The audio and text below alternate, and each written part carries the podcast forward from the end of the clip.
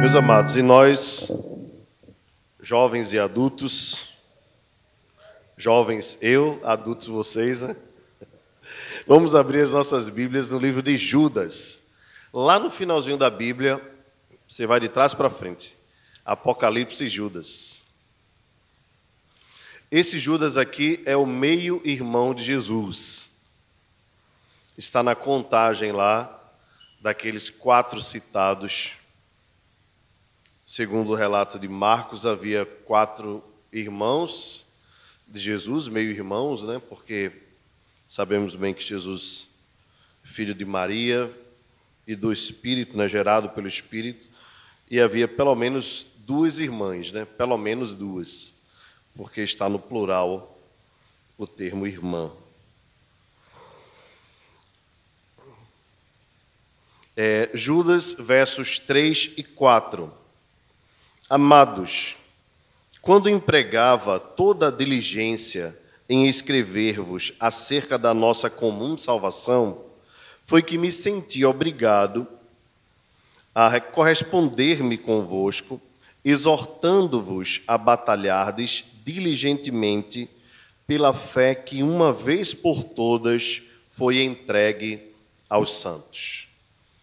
Bem, só até aqui, irmãos. Essa palavra introdutória para nós continuarmos o nosso estudo é, também introdutório do Catecismo de Heidelberg.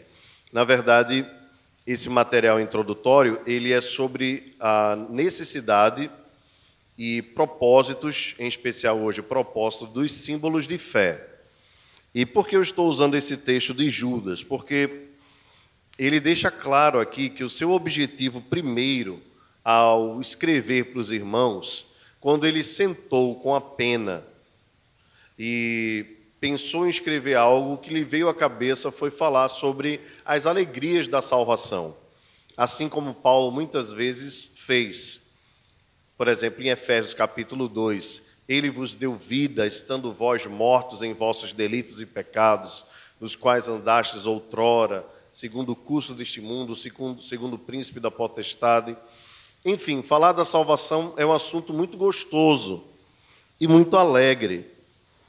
Mas ele diz que enquanto ele estava é, concentrado, empregando esforços em escrever sobre isso, ele se sentiu obrigado a mudar de assunto e conversar com os irmãos por meio da correspondência da carta, encorajando esses irmãos a batalharem pela fé. Por quê? Porque havia ah, alguns indivíduos que se infiltraram no meio da igreja com mentiras. Mas o termo que eu queria pensar com os irmãos nessa manhã é quando ele diz assim, no verso 4: pela fé que uma vez por todas foi entregue aos santos. Pela fé que uma vez por todas foi entregue aos santos. Nós estamos falando aqui do primeiro século. E o que Judas nos informa aqui é que no primeiro século já havia um corpo de doutrina que os apóstolos é, haviam fundamentado para que os irmãos crescem. Então, quando ele diz assim, a fé que uma vez por todas, que de uma vez por todas foi entregue aos santos, ele está dizendo, é, a fé, aquilo que vocês precisam crer, já foi dado a vocês. Já é um conjunto de doutrinas fechado. E isso nos lembra a importância de nós conhecermos esta doutrina, quais são essas doutrinas, e os catecismos, os cânones, os, as confissões, os credos, são a sistematização destas doutrinas. Então, quando nós pensamos a respeito de vários assuntos, nós não encontramos num livro só da Bíblia o assunto saturado como um todo mas nós vemos em toda a Bíblia o assunto sendo diluído e às vezes a revelação sendo feita de forma progressiva. Já falei para os irmãos, citei esse exemplo semana passada, vou citar de novo hoje. Nós vamos para o livro de Gênesis, nós encontramos Jesus sendo apresentado como aquele que pisaria a cabeça da serpente. Então já é um prenúncio. Vemos também em Gênesis que quando o homem peca, ele vai e colhe para si folhas de figueira, tentando cobrir a sua nudez. E Deus manda eles tirarem aquelas roupas e dá a eles roupas novas com pele de animais. Para que a pele de um animal fosse tirado, o que é que foi derramado? Sangue. Já é um prenúncio de que a única maneira de cobrir o pecado era por meio de um sangue, de um sacrifício que Deus ia operar. Assim como Deus operou, né, tirando o couro de um animal, derramando sangue, é um prenúncio do que Deus iria fazer para remir os pecados do seu povo. Ele iria então ferir o seu próprio filho em favor da sua igreja, para cobrir os nossos pecados. Então veja que em Gênesis nós já temos um prenúncio, mas a revelação sobre Jesus ainda não está totalmente, é, o véu não está totalmente tirado, não é verdade? Aí a gente vai aprofundando. Em Êxodo, a gente vê toda a questão sacrificial. Vemos um cordeiro e os detalhes sobre esse cordeiro. Como deveria ser o cordeiro pascal? Vocês lembram? Ele deveria ser macho, ele deveria ser. É, o Google ia responder, né? o Google ia responder aqui, quase que eu vi. É, ele deveria ser macho, sem mancha, puro. Desculpa, não entendi. Humano, bem perfeito. Então, observe, por que um ano? Né? É a ideia dele ser as primícias seu novilho novo. Jesus é as primícias. Jesus é aquele que é sem mancha, sem pecado, sem mácula. Jesus é o cordeiro perfeito. Então veja que em Êxodo há um aprofundamento da revelação de Gênesis. E assim nós vamos vendo em toda a Escritura. Até o dia em que é, Isaías, por exemplo, vamos lembrar de alguns, né? Isaías, ainda no Antigo Testamento, o profeta, fala que este servo seria um servo sofredor, que ele levaria sobre si as iniquidades do povo. Então, observe mais uma vez a Escritura revelando.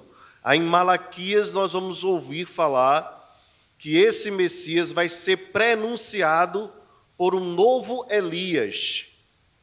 E aí, quando chega no Evangelho de Mateus, João Batista, que é o novo Elias, o profeta, né, o, descendente do profeta, por assim dizer, olha para Jesus de longe e diz o quê? Eis o Cordeiro de Deus que tira o pecado do mundo. Então é a revelação progressiva. E aí, quando a gente chega lá em Apocalipse, no final de todas as coisas, João tem a revelação também de um cordeiro. E ele diz: de um cordeiro como tendo sido morto, mas ele estava vivo, assentado num trono. Então, observe a revelação desde Gênesis até Apocalipse. Isso é teologia bíblica. O que é que os, o que é que os teólogos, principalmente no período da reforma, fizeram? Sistematizaram essas doutrinas, colocando como se fosse numa folha só de papel e escrevendo necessário que ele passasse por isso, que acontecesse isso, que acontecesse, e colocando embaixo as referências bíblicas para nós testificarmos. Então, esses são os documentos de fé. No caso dos catecismos, que é o que nós vamos estudar, né, o catecismo de Heidelberg, ele é uma, por assim dizer, um, um modelo de perguntas e respostas que facilita a compreensão o aprendizado pela sua simplicidade. Mas os irmãos vão perceber aqui, durante o estudo, são 129 perguntas, se não me falha a memória. É, os irmãos vão perceber aqui a profundidade que é o catecismo de Heidelberg. Com certeza, com certeza, é um dos mais belos documentos cristãos que nós temos em toda a história. Todo embasado na Escritura. Muito bem, vou pedir para Carlos me ajudar aí no Data Show. Por gentileza, Carlos. É, quer serviço, né? É, tá aí os propósitos. Nós vamos conversar rapidamente sobre eles. Os propósitos dos símbolos de fé. Neste caso aqui, nós vamos estudar um catecismo, tá bom? Propósito é, lógico ou doutrinário. Esses documentos têm servido para registrar os diversos estágios do progresso da igreja como um todo e dos seus diferentes ramos em particular, quanto à interpretação e compreensão das doutrinas bíblicas.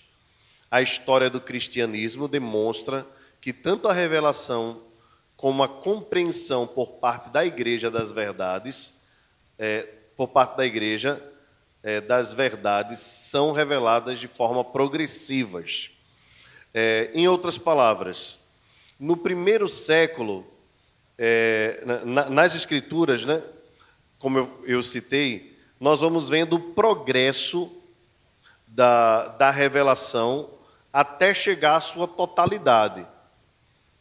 É, então a gente viu Jesus como tipificado ainda como um cordeiro, né? um prenúncio de quem ele era, e no final da escritura nós vamos ver o cordeiro como tendo sido morto. Na história, nós vamos vendo também é, a confirmação destas doutrinas.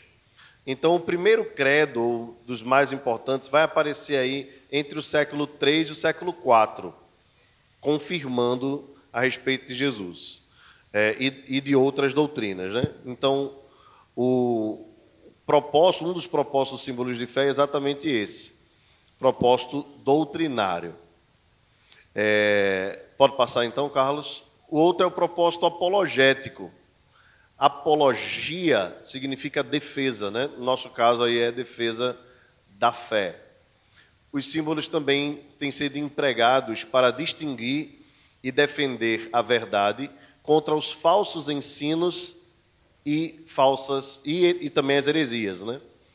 Desde o início da igreja, desde o início a igreja se viu obrigada a definir e registrar de modo ordenado a legítima interpretação da verdade cristã em oposição aos falsos mestres, os quais em todas as épocas insistem em corromper o significado das escrituras. Bem, esse é um outro ponto importante. É, sempre na história da igreja houveram falsos mestres. Desde o tempo do Antigo Testamento, e principalmente no período do Novo Testamento, surgiam pessoas no meio da igreja querendo ensinar falsas doutrinas. Ah, depois né, do cânon fechado, é, ou até mesmo antes, né, no primeiro século, segundo século, também surgiram vários hereges, vários. É, alguns deles podem ser citados como Macião, é, Pelágio, que eram teólogos que ensinavam doutrinas que iam de encontro à fé verdadeira, cada um na sua área. Né? Pelágio, por exemplo, tinha o, o, o ensino da, do livre-arbítrio total, de que o homem é por si só capaz de produzir a sua própria salvação e que isso não tem nada a ver com Deus. Né? E que você não herda o pecado. Talvez isso seja mais importante ainda de Pelágio, né? Porque por conta disso ele dizia que o homem pode então salvar-se. Nós vemos, por exemplo, também na entre os até mesmo entre os líderes teólogos, né? Alguns que cometeram coisas terríveis doutrinariamente. Por exemplo, Orígenes foi um dos que na sua crise contra o pecado, no caso o seu pecado era principalmente ligado à área da sexualidade, ele achava que conseguiria resolver isso se mutilando. Então vocês imaginam o que é que ele fez, né? E acabou não resolvendo o problema, porque na sua mente ele ainda tinha pensamentos imorais. Então ele levou literalmente, né, na, na, na literalidade, aquele texto em que Jesus diz assim: se teu olho te faz pecar, arranca-o e lança-o fora. É claro que Jesus não estava mandando ninguém se automutilar. O que Jesus estava ensinando é que nós precisamos ter vigilância sobre os nossos olhos, um cuidado especial para não cairmos em tentação. Ok? Bem, então o, os símbolos de fé, os catecismos, nos ajudam a nos mantermos firmes nos ensinos principais da fé cristã. Pode passar então? Propósito didático. Outro propósito dos credos e confissões, catecismos e cânones é auxiliar na instrução da igreja. É, os catecismos sempre foram empregados como instrumentos de ensino das verdades bíblicas, especialmente para crianças. É, estes símbolos de fé é, estes símbolos representam né, em ensino, o ensino oficial da igreja, e o fazem de forma organizada, sistemática e constituem um precioso material didático para instrução. Bem, é, no caso das crianças, nós temos o catecismo breve ou o catecismo menor, que são perguntas e respostas bem simples, assim, fáceis de decorar e que ficam na cabeça por longos tempos. É, no caso dos catecismos maiores, né, eles, a gente tem um pouco mais de dificuldade de decorar, mas fica ainda confirmado na cabeça. Vocês vão é, testar isso comigo enquanto nós fizermos o estudo do catecismo de Heidelberg. Okay? Então, um dos propósitos é o propósito didático, fica mais fácil de aprender. Por fim, o propósito eclesiástico isto é, proporcionar uma base doutrinária e prática para a comunhão eclesiástica. União, como costumava enfatizar Spurgeon, não pode se dar em detrimento da verdade. É muito difícil haver união externa quando não há unidade de fé. É difícil, por exemplo, pastores e igrejas trabalharem juntos quando diferem radicalmente em suas concepções doutrinárias. Então, os catecismos, cânones, as confissões, os credos, nos ajudam a termos uma só fé. É claro que nós podemos discordar em uma coisinha ou outra, mas o esqueleto básico nos ajuda a caminharmos firmes e unidos. Né? Nós somos unidos pelo amor, nós somos unidos pela esperança, mas também somos unidos pela fé. Nós cremos em Deus, que é o Pai, o Filho e o Espírito Santo.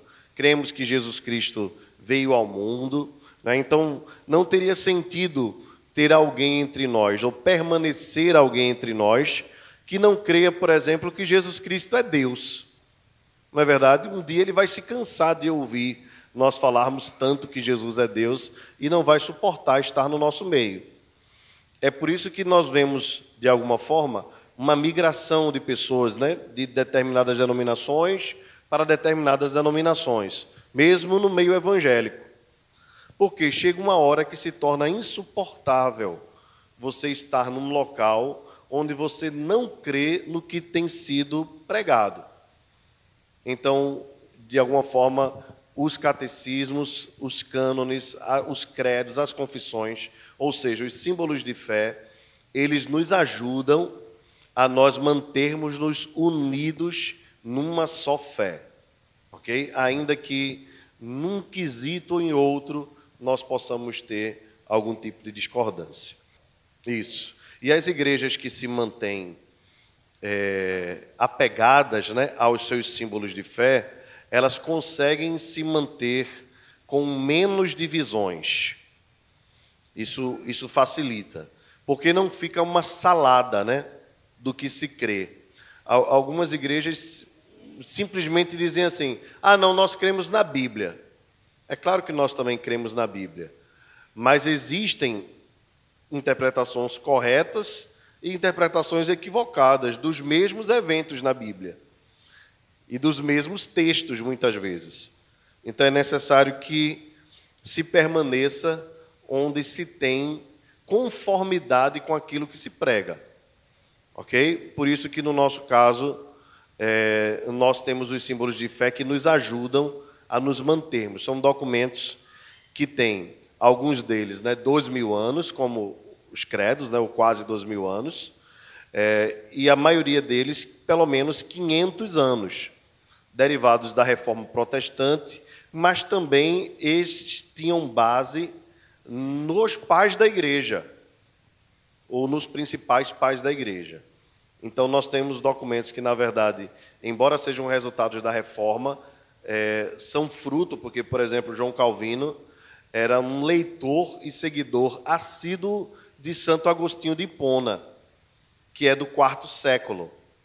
Né, isso, isso nos mostra, então, que nós temos, na verdade, na reforma protestante, de alguma forma, um retorno à doutrina dos pais da igreja e ainda mais da doutrina do Novo Testamento. Então, a reforma, na verdade, é, não traz nada novo, senão aquilo que já era antigo, a fé que foi dada aos nossos pais. É, e outra coisa que nós lembramos bem, né? além da segurança dos símbolos de fé, porque, para os irmãos terem ideia, é, só a confissão de fé de Westminster levou cerca de 14 anos para ser construída. Então, os melhores teólogos ingleses estavam reunidos ali, né, os puritanos, produzindo um material para entregar a, a, coroa inglesa. E isso mostra o cuidado, né, 14 anos reunidos. É, e o Catecismo de Heidelberg nós vamos conhecer na próxima semana um pouquinho da história, e é apaixonante a história da produção desse material e dos seus, pelo menos, três principais personagens, ok? Bem, irmãos, nós vamos ficar por aqui hoje, na, no estudo do Catecismo de Heidelberg. Na próxima semana, um pouco da história deste catecismo. Deus abençoe a todos.